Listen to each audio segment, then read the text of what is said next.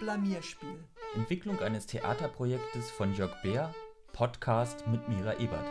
Gefördert vom Ministerium für Wissenschaft, Forschung und Kunst Baden-Württemberg. Recording, Recording in Progress. in progress. Uh. Heute wollte ich für unsere erste wirkliche Sitzung 2.0, nämlich per Internet, an zwei unterschiedlichen Orten. Ich hocke hier in Stuttgart und Mira meldet sich aus Berlin oder bei Berlin. Fast beinahe. Aus der Keimzelle des Rundfunks. Der drahtlosen Kommunikation, wenn man es ganz genau nimmt. Die versuchen wir heute mal auf die Spitze zu treiben. Jedenfalls für unsere Verhältnisse. Weil bis jetzt haben wir hier ja immer noch eingekreist von Kabeln gesessen. Die Tonqualität 2.0 ist leider nicht durchgehend perfekt, wie ich beim Schneiden gemerkt habe. Ich bitte das zu entschuldigen, aber ich denke, die Inhalte kommen trotzdem rüber. Ich wollte mich heute mit dem Weg in die Katastrophe beschäftigen. Also du stellst Bezüge her, die machen mir Angst. Jedenfalls, wenn man einen Skandal oder ein Blamierspiel wenn man da herausfindet, dass das eine ähnliche Dramaturgie wie die klassische Tragödie hat, dann gehört zu dieser klassischen Tragödie eben auch am Ende die Katastrophe, die meistens bedeutet, dass der Protagonist stirbt. So, jetzt müssen wir gucken, was bedeutet das denn für unsere Skandale? Wenn so ein Skandal gut ausgehen würde, dann würde er sich automatisch zu einer Art Komödie entwickeln, weil da am Ende die Verwicklungen aufgelöst werden und man einen neuen Weg des Zusammenseins findet. Aber wenn man jetzt sagt, hier, diese Skandale entsprechen der Dramaturgie der Tragödie, dann heißt es auch, dass sie in der Katastrophe und zumindest mit dem beruflichen Tod eines Protagonisten enden. Und ich wollte mich einfach bei diesen vier Fällen, die wir da jetzt haben. Pierre-Augustin Dubé, Paris um 1770. Ulrike B. Bremen nach 2015. Friederika Carolina N. Leipzig um 1740. Julian A.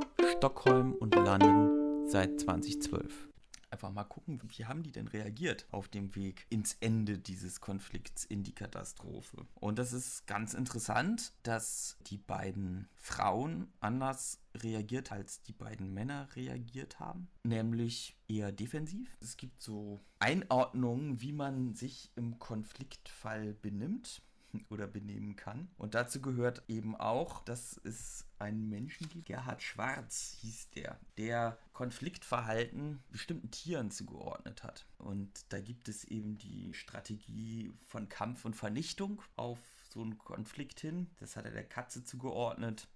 Dann die Flucht, das hat er dem Pferd zugeordnet.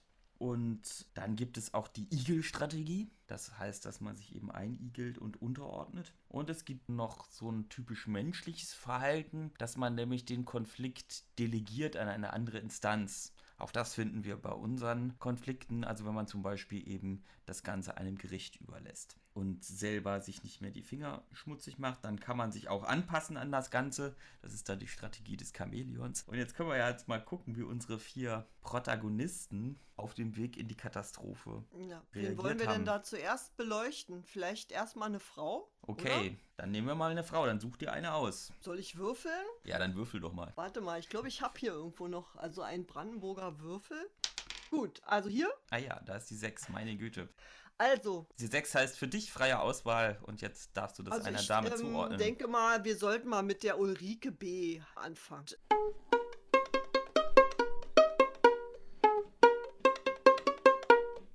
Ulrike B. Bremen nach 2015. Also welchem Tier würdest du sie denn zuordnen? Igel. Dem Igel. Also die Ulrike, die hat dazu gegriffen, dass sie dagegen vorgegangen ist, dass die Presse ihren Klarnamen veröffentlicht hat. Und wenn man jetzt diesen Fall googelt, dann findet man immer nur noch Ulrike B. Das heißt, das Verstehe. ist für mich auch so eine Abtauchstrategie. Sie wollte nicht in der Öffentlichkeit erkennbar zum Akteur werden. Und das Mhm. sehe ich als eine Form von Einigeln. Man findet auch überhaupt keine öffentlichen Äußerungen von Ulrike. Also es gibt kein Interview, was sie gegeben hat. Es gibt keine Reportage, in der sie ihr Leid klagt oder sowas. Also das gibt es alles nicht. Was es dann gibt, ist die Meldung der Staatsanwaltschaft, dass sie gegen die Auflage von 5000 Euro, glaube ich, akzeptiert hat, das Verfahren einzustellen. Das heißt, Ulrike hat draufgezahlt als Igel. Man hat diesen Konflikt sozusagen klein gehalten, dass das nicht noch mehr aufbauscht in den Medien oder so. Ja, ein bisschen wie man eine Flamme erstickt. Hm. So kommt hm. mir das vor. Also die hat aber andererseits ihren Job dauerhaft verloren. Also insofern wäre der berufliche Protagonist Ulrike am Ende des Konfliktes weiterhin erledigt. Und sag mal, und hat sie dann eine andere Anstellung irgendwie nochmal wieder bekommen? Ist sie als irgendwas anderes wieder aufgetaucht? Also das ist alles nicht klar. Also es ist eher klar, dass es eine Art Abfindung gegeben hat, wenn ich das richtig verstanden habe. In den Presseberichten hat sie praktisch ja das Dienstverhältnis beendet und irgendeine Abfindung gekriegt. Zurückgezogen. Und was bedeutet das denn jetzt eigentlich? Im Grunde hat sie darauf verzichtet, dass eine Öffentlichkeit herausfindet, dass die Vorwürfe gegen sie haltlos sind. Also diesen Stress hat sie sich nicht gemacht. Also sie hat das an die Gerichte delegiert. Andererseits hatte sie auch gar keine andere Wahl, weil das ja ein staatsanwaltschaftliches Ermittlungsverfahren war. Hm. Das bedeutet, da hat der Staat ermittelt, das kann sich die andere Partei nicht aussuchen, dass das passiert. Aber der Staat hat dann gesagt, da war nichts. So. Also sie hat darauf verzichtet, von der Öffentlichkeit rehabilitiert zu werden. Wollte diesen mit viel mehr Medienrummel zusammenhängenden Kampf gegen Falschaussagen oder gegen also eine andere Meinung, eine andere Auffassung über ihre Aufgaben. Diesen Konflikt hat sie sich nicht gestellt. So. Und Jedenfalls das nicht hat aber öffentlich. natürlich immer den Geschmack, dass die Leute behaupten, dass sie Recht haben, an ihr zu zweifeln. So. Und das ist natürlich ein bisschen schade, ne? oder? Einerseits ist das so, also sie hat ja sogar, das ist ja beinahe ein bisschen auch ein Schlag ins Gesicht, sie hat eben diese 4.000 oder 5.000 Euro bezahlt, damit das Verfahren eingestellt wird, obwohl sie offensichtlich schuldlos war. Andererseits hat sie wohl auch mit den Behörden kooperiert, also entlastendes Material muss ja von ihr gekommen sein. Mhm. Da ging es mhm. ja irgendwie um Hotelübernachtung und sie konnte wohl nachweisen, dass sie das Geld für die Hotelübernachtung zwar von diesem Irrfahren ausgelegt bekommen hat, aber auch zurückgezahlt, sodass mhm. das dann nur noch am Endeffekt um ein Abendessen im Wert von 35 Euro ging. Und da hat dann die Staatsanwaltschaft auch gesagt, hm. das kann man schon nicht mehr als geldwerten Vorteil berechnen. So. Insofern kann man bei ihr feststellen, dass sie in der Katastrophe geendet ist, obwohl sie eigentlich, und das ist dann vielleicht sogar ein Stück weit tragisch, rehabilitiert hätte werden können von dem, was herausgefunden worden ist, nämlich hm. nichts. Hm. Also sie hat sich ja nichts zu Schulden kommen lassen und sogar der Grund für ihre vorherige Suspendierung, dass sie da irgendwas im Fall von Bulgaren nicht ordnungsgemäß angewendet hat, auch das ist als eine nicht zulässige Dienstanweisung gewertet worden. Mhm, mh. Und insofern hat die Frau einfach alles richtig gemacht. Die Taz hat geschrieben, sie müsste eigentlich einen Orden kriegen für das, was sie getan hat, weil sie ja auch vielen Jesiden mit Anerkennung von Asylverfahren das Leben gerettet hat. Aber es hat auch nicht dazu geführt, dass sich innerhalb dieser Medienlandschaft wirklich etwas geändert hat. Es gibt so einen Professor für Jura, der hat auf seinem Blog das sehr genau aufgedröselt, auch das Fehlverhalten der Presse, inwieweit die Fehler gemacht hat in diesem Konflikt und auch einfach Sachen veröffentlicht hat, die sie nicht gegengecheckt haben. Also da ist schlampig recherchiert worden. Hm. Hm. Aber das ist auch so ein Merkmal von Skandalisierung. Ich habe mich mit so einem Forscher namens Hans-Matthias Keplinger, die Mechanismen der Skandalisierung heißt das Buch, beschäftigt. Der sagt eben auch, dass innerhalb dieser Skandale die Öffentlichkeit nur bestimmte Sachen wahrnimmt. Also eigentlich die Sachen, die in das vorgefertigte oder das naheliegende Urteil passen, die werden wahrgenommen. Viel schwerer haben es die Sachen, die da nicht reinpassen, die das Urteil, was vorher festgestellt worden ist, was im Falle von Ulrike ja wäre, okay, da hat eine Beamtin sich kaufen lassen und hat ihre Macht missbraucht. Das konnte man bei Ulrike nicht nachweisen, aber die Öffentlichkeit hat sich dann nur so halb für interessiert und man hat auch nicht das Gefühl, dass es innerhalb der Presselandschaft neue Mechanismen gibt, damit sowas nicht nochmal passiert. Mhm. Also mit anderen Worten ist das Grausame der Katastrophe eigentlich auch das, die Öffentlichkeit interessiert sich schon für den nächsten Skandal, aber nicht für die Auflösung dieser Fälle. Das ist ganz sicher so, beziehungsweise wenn man jetzt auch das tatsächlich ernst nimmt, dass die nach der Tragödie, äh, nach den Tragödienprinzipien funktionieren, diese Skandale, dann gehört das ja dazu, dass der Protagonist unschuldig schuldig ist, was ja in unseren Fällen naheliegend ist, in allen Vieren. Und dass aber trotzdem das Ganze mit dem Tod des Protagonisten, also dem beruflichen Tod des hm. Protagonisten. Hm. Also mit anderen Worten ist ja dieses, dass sie sich eigentlich zurückgezogen hat, wieso, dass sie eben verschwunden ist. Ja, aber das nützt also das dir letztendlich du jetzt, nicht. Sag mal, wie im dramatischen Sinne wäre das ja wie eine Art von Tod. Ne? Insofern kann man schon sagen, dass so ein Skandal in gewisser Weise für den Protagonisten wie so eine Art Transformationsprozess in irgendeine Richtung. Ja, so, da wird es dann metaphysisch, ja. wenn das Übergang in, in den Tod ist ja auch ein Übergang in eine andere Daseinsform. Ja, gut. Es ist ja kein körperlicher Tod, dass man einfach von der Bühne der, der Gesellschaft irgendwie abtritt und sich ins Privatleben zurückzieht. Ja, auch eine Art von Sterben. So.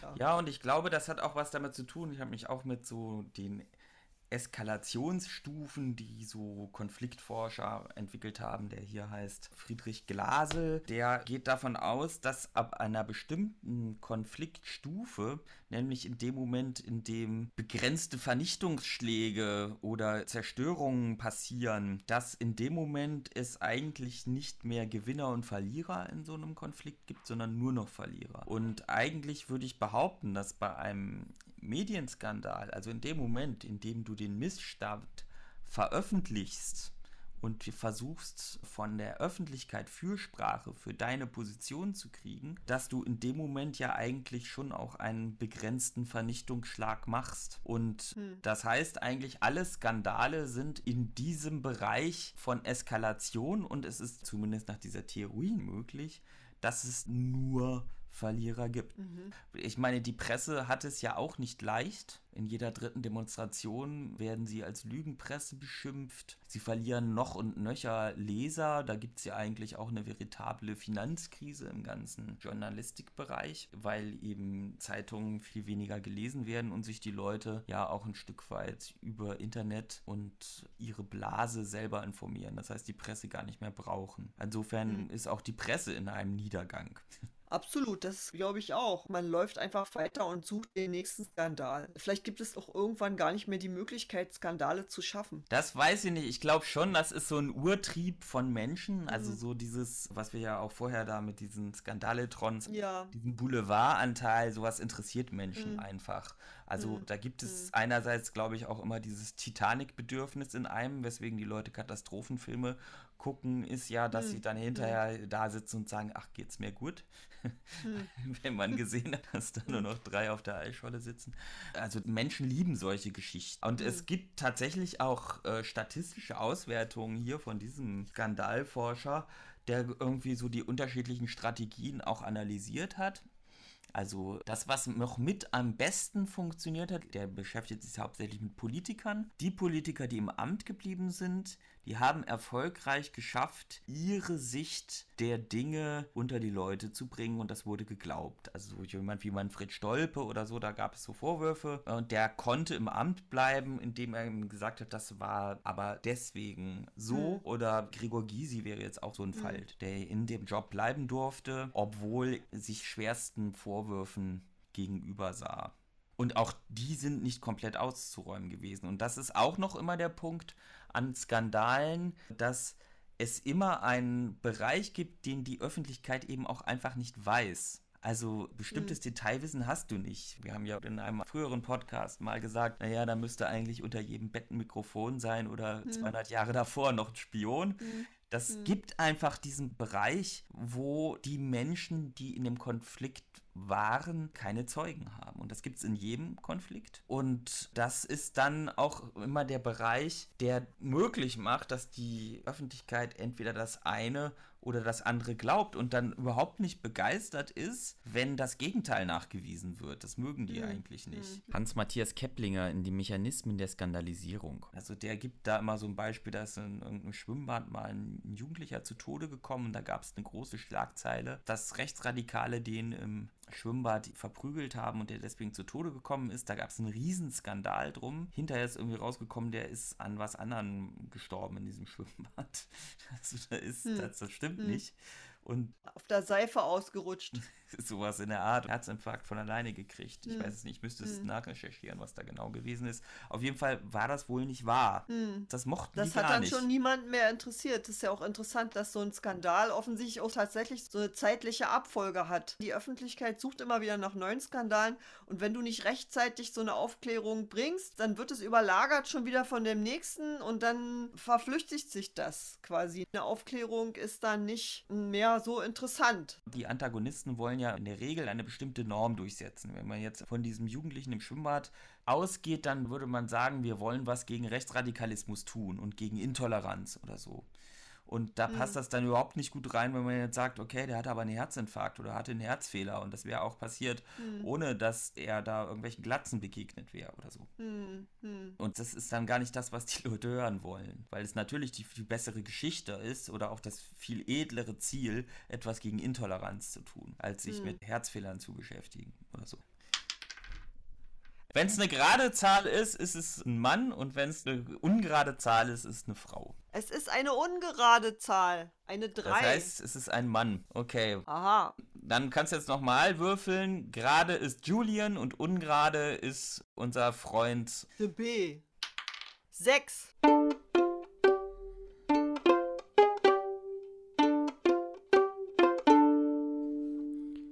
Julian A.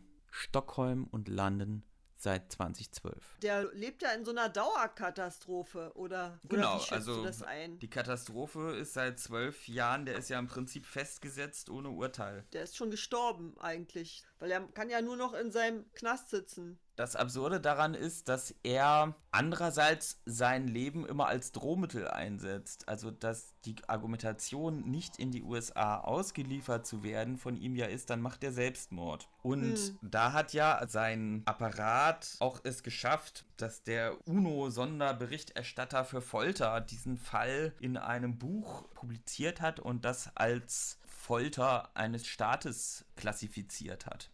Das heißt, Julian ist nicht den Weg des Igels gegangen, sondern der hat den Weg, oder sein Apparat hat den Weg der Katze gesucht. Die haben ihre Krallen gezeigt, die haben sich gewehrt und haben auch einen Großteil der Weltöffentlichkeit mobilisiert. Da gibt es ja namhafte und vor allem viele Fürsprecher.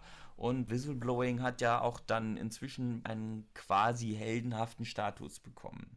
Das muss man mhm. sagen. Aber Julian befindet sich weiter in seiner persönlichen Katastrophe, dass er äh, ja. eigentlich eingesperrt, hochdepressiv, getrennt von seiner Familie, ein armseliges Leben führt und glaube, kurz vor Weihnachten ist doch auch entschieden worden, dass er ausgeliefert werden muss, aber das ist aus irgendeinem Grund noch nicht vollzogen. Ach so, ich glaube, weil sein Apparat, also seine Anwälte in die nächste Instanz gegangen sind. Das wird dann vom höchsten englischen Gericht beschieden werden. Was sie vielleicht erreicht haben, ist, dass der amerikanische Staat so Zusagen macht, dass er auch in, in einem australischen Gefängnis sitzen darf und nicht in diesen berüchtigten CIA-Gefängnissen in den USA schmoren muss und so. Das liegt vielleicht auch an der beiden Regierung inzwischen, dass die halt auch sich versuchen, so einen menschlicheren Anstrich zu gehen als das der vorherige Präsident für nötig gehalten hm, hat. Hm.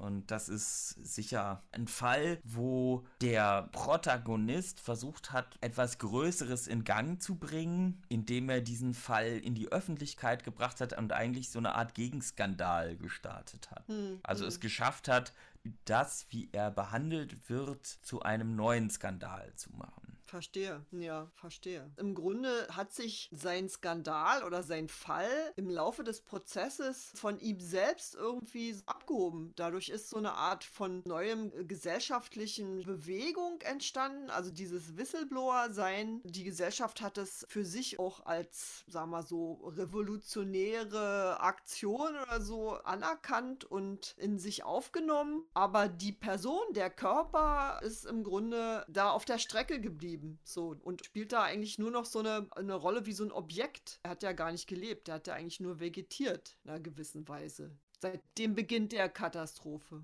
mit Ausnahme des Highlights, dass er es geschafft hat, in dieser Botschaft von Ecuador sein Kind zu zeugen.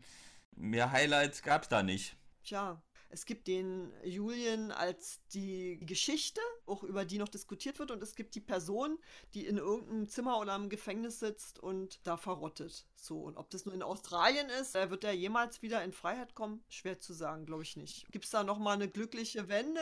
Wird es da nochmal eine Komödie draus? Nein.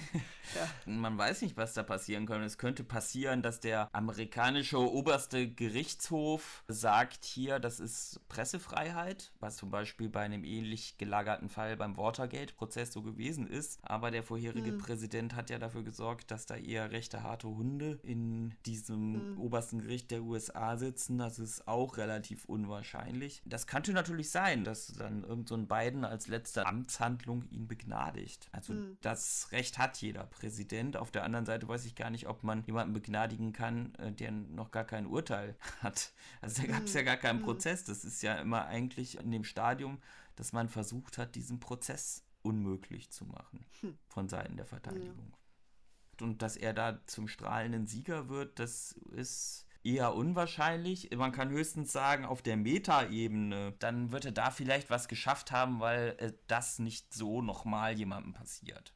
Verstehe. Und weil Whistleblowing ja. einen hohen ethischen Stellenwert gewonnen hat ja, inzwischen. Ja, ja. Das ist ja so das Heldentum des neuen Jahrtausends. Die nächste Frau, was ist mit der?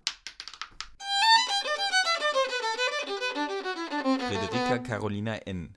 Leipzig um 1740. Jetzt muss Carolina ran. Da brauche ich gar nicht gucken, was das hier für eine Nummer ist. Carolina hat das Ganze ja eigentlich auch eher versucht auszusitzen. Da haben wir ja auch drüber diskutiert. Ja. Hat das überhaupt eine Wirkung gehabt? Öffentlich ist sie verstummt. Danach, also da gibt es drei Jahre lang keine Sachen, die sie geschrieben hat. Sie hatte Mühen, wieder eine Theatergruppe in Gang zu kriegen. Hat erstmal direkt, nachdem das Ding erschienen ist, versucht, wieder nach Petersburg zu gehen. Also sozusagen für damalige Verhältnisse in eine andere Welt. Hm. Die wollten sie auch nicht. Und dann gab es ja diese neue Theatertruppe mit dem jungen Lessing, was ja dann fast eine Tat ist, die dann im Nachhinein sehr ihre Bedeutung für die Zukunft des Theaters zum Ende ihres Lebens unterstreicht. Künstlerisch ein Auslaufmodell. Ja, sie hatte ihre Probleme, aber ich finde, die Sache mit dem Lessing zeigt doch immer noch, dass obwohl sie nicht mehr so berühmt war und nicht mehr so einen Zulauf hatte wie in jugendlichen Jahren, dass sie dann doch in der Lage war, tolle Entscheidungen zu treffen und damit auch noch mal was zu bewegen für die Theaterwelt. Warum sie dann jetzt erstmal verstummt ist, kann auch verschiedene Gründe gehabt haben. Naja, sie hat sich äh, außerdem mit unheimlich vielen Weggefährten es sich verscherzt. Der Müller war jetzt der Erste, da kann sie vielleicht noch am wenigsten was dafür, aber dann hat sie sich eben auch mit dem Gottsched verscherzt hm. indem sie dasselbe gemacht hat wie bei dem Müller, nämlich irgendwie daraus ein lustiges Stück gemacht, eine Farce, in der dann Herr Gottsched verhohnepiepelt wurde. Und das hat sie ja mit dem Müller auch gemacht. Das hat sie aber bei dieser Streitschrift nicht gemacht. Ja, interessant, ne? Aber ihr fehlte auch das Medium. Ja. Die hatte eben kein Theater mehr und konnte sagen, mhm. dann bringe ich das mhm. eben auf die Bühne. Was ja, ja wiederum ja. auch eine Form der Sublimierung des Konfliktes gewesen wäre. Und als sie dann wieder auf die Beine gekommen ist, hatte es keinen Pep mehr, das nochmal aus der Kiste zu ziehen. Ich glaube auch, weil sie ja die Taktik gefahren hat, es zu ersticken, hat sie da kein Interesse dran mhm. gehabt, das noch mhm. selber auf die Bühne mhm. zu bringen. Und der Typ ist ja nun auch wirklich ein relativ dunkles Kapitel. Ich habe heute da noch mal ein bisschen gesucht, wer das denn eigentlich ist. Ich nehme an, vor der Hakischen Truppe waren die auch schon in so einer Theatergang. Spiegelberg. Genau, dass entweder hm. der da mitgemischt hat. In diesem Buch aus diesem Carolina Museum steht, dass das jemand ist, mit dem sie mit aus Zwickau geflohen ist. Und ich vermute, dass das eine Dreiecksgeschichte gewesen sein muss mit dem Neubau, weil der ja mindestens genauso viel auf dem Ehemann rumhaut wie auf ihr. Hm,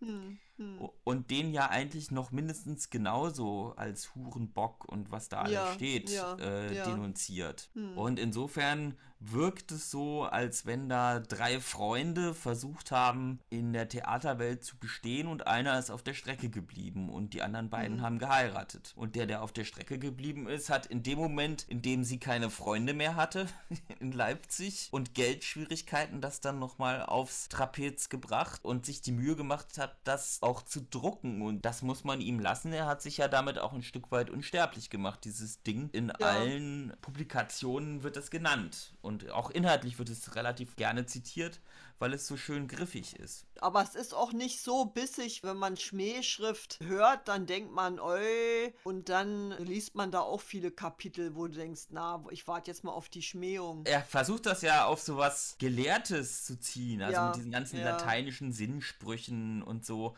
wo man irgendwie denkt, okay, da will sich auch jemand intellektuell profilieren und dass er mhm. die Sprache der Gelehrten in Leipzig spricht. Insofern kann man auch vermuten, dass er dies Klientel von den Gottchat-Fans im Blick hatte. Wie sie hatte, ja. Dass das die Subskribenten dieses, dieser Schmähschrift sein sollten. Der hat ja einen hm. Markt gewittert. Da ist ja sozusagen gleich noch im ersten Kapitel das Abo-Angebot mit Preis genannt. Was dann aber nicht gewirkt hat. Also Was nicht gewirkt nicht hat. Also geworden. das ist sozusagen ja. auch auf seiner Seite krepiert. Aber interessant, Skandal ist manchmal auch von den Antagonisten einfach ein Versuch, Kohle zu machen reich zu werden. Das muss man ja eigentlich bei jedem Presseskandal auch oder jedem Medienskandal auch sehen, weil natürlich will eine Zeitung damit Geld verdienen und die beruflich bekanntesten Skandalisierer, so die Laiendeckers der Süddeutschen oder Rudolf Augstein oder so, das sind ja mit die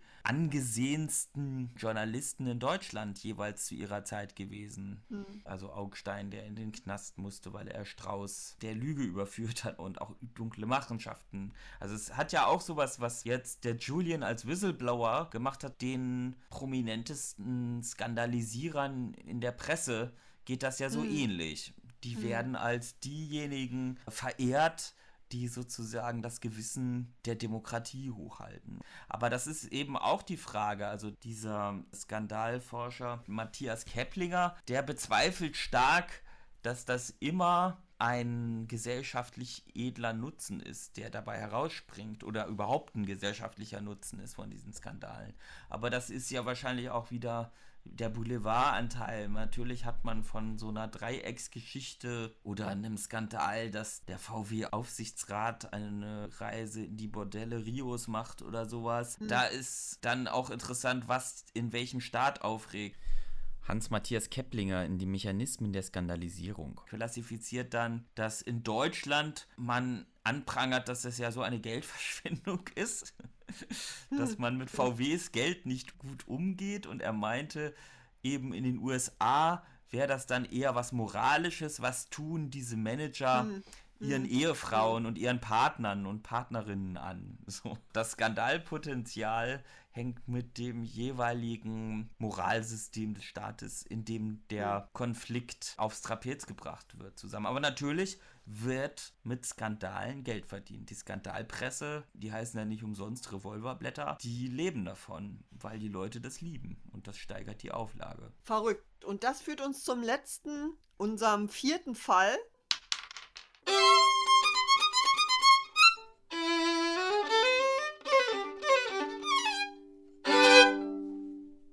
Pierre-Augustin de B. Paris um 1770. Super. Ja, Herr de B ist wirklich der krasseste Fall einer Katastrophe, weil die Katastrophe für Protagonisten und Antagonisten gleichermaßen entstanden ist. Und zwar hat er mit seiner Strategie des Wehrens, also der hat sich ja nicht wie eine Katze, sondern wie eine Wildkatze gewehrt, würde ich mal so sagen, wie ein so ein Löwe. Uh.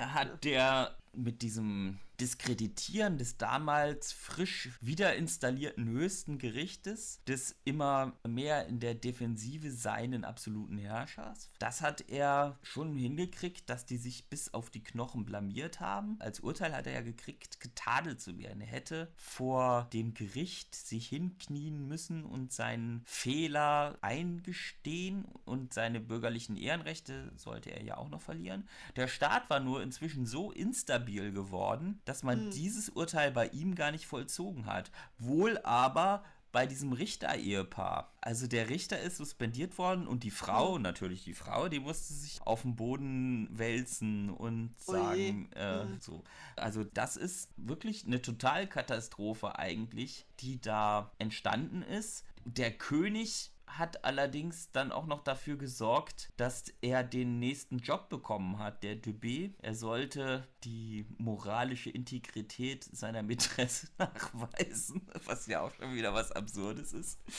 Indem er nach London Meine fährt. Güte, die Franzosen, kann ich dazu nur sagen, ja. ja. ja. vollkommen absurd. Der musste nachweisen, dass diese Mätresse Frau Dubarry eben nicht, wie es hieß, als Prostituierte vorher gearbeitet hat. Und auch da hat DB es geschafft, sich in höchst unsauberer Weise dieses Falls zu entledigen, aber erfolgreich. Er hat damit Geld verdient und seine Ehrenrechte hat er über den König auch noch wiedergekriegt.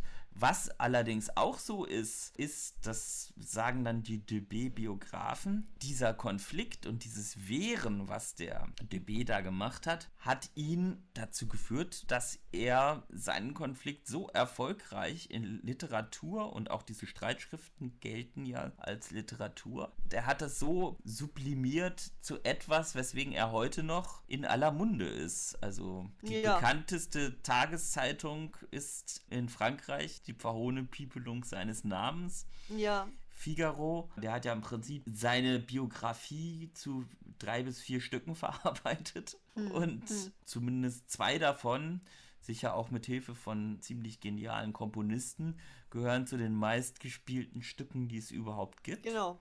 Also er hat seinen Konflikt unsterblich gemacht. Genau, sublimiert. Sich als Protagonisten hat er als Figur erfunden. Seine Antagonisten hat er in einer Weise unsterblich gemacht, wie sie sich es nicht vorstellen konnten. Er hat aus diesem Skandal eine Kultur, eine Kunstform in Form von diesen Geschichten, die er geschrieben hat. Und, und er war auch Stücken. ein Meilenstein auf dem Weg zur französischen Revolution, weil er im Prinzip auch klar gemacht hat, wie marode dieses System des hm. Absolutismus hm. in diesem Zeitpunkt schon hm. ist. Also insofern mhm. hat er auch die Geschichte weitergebracht. Ja. Wobei er das vermutlich gar nicht gewollt hat. Er wollte ja eigentlich nur seine Haut retten. Aber er ist nach vorne gegangen. Er hat sich nichts gefallen lassen. So. Absolut. Also, und auf seine Art akribisch auch. Akribisch an diesem Konflikt drangeblieben. Er hat literarisch die Polemik mit weitergebracht. Vielleicht ist er sogar noch mit schuldig daran, das Wort Skandal im deutschen Wortschatz wieder gekommen über den französischen Absolutismus. Das war einer der Hauptskandale in dem späten Absolutismus kurz vor der französischen Revolution und daher kommt dieses Wort Skandal im Deutschen wieder vor. Also er hat uns das Wort Skandal geschenkt. Goethe hat Clavigo geschrieben aus einem Teil dieser Streitschriften. Also es ist eine ganze Menge Produktivität entstanden. Er hat sich nicht zurückgezogen. Es war wie so eine Stimulanz, wie ein Impuls, sich zu wehren, aber auf eine kreative Art und Weise. Tolle genau. Sache. Kann man sich nur für zukünftige Skandale, die einem vielleicht selbst befallen, kann man das sich nur als Vorbild nehmen. Er hat einfach in der Katastrophe das Heft des Handelns in der Hand behalten. Ja. Er ist so aus einer Krise herausgekommen, indem er sich wieder selber spüren konnte innerhalb dieser Vernichtung, indem er das alles aufgeschrieben hat. Also der hat im Prinzip mhm. auch in beispielhafter Weise eine Konfliktbewältigung, eine Krisenbewältigung hingelegt, die ihresgleichen sucht. Auch wenn er nie wieder so reich geworden ist, wie er vorher war und diese ganzen Sachen. Der hat schon auch ganz schön was verloren und er ist sicher auch hinterher jemand anders geworden als vorher. Das Ist so. Aber da gibt es ja auch dieses Brecht-Zitat, ein Strick, der gerissen ist, den kann man wieder anknoten und der hält dann vielleicht auch, aber diesen Knoten sieht man halt immer. Hm. Also ich finde es schon bemerkenswert, dass unsere Recherche dazu geführt hat, dass man auf diese Schriften gestoßen ist, die er erstmal begonnen hat, um sich zu verteidigen in diesem Konflikt und die dann schon an sich so einen literarischen Wert schon zu Lebzeiten hatten, dass die Leute selbst am Hofe, wo sie ja eigentlich die Betroffenen waren, angefangen haben, diese Schriften nachzuspielen, weil sie ihnen so gefallen hat. Das muss so absurd gewesen sein, wenn die da im französischen Hof mit den Prinzessinnen die Frau G, den de B, besetzt haben und das quasi als Lesedrama gespielt haben. Das muss voll absurd gewesen sein.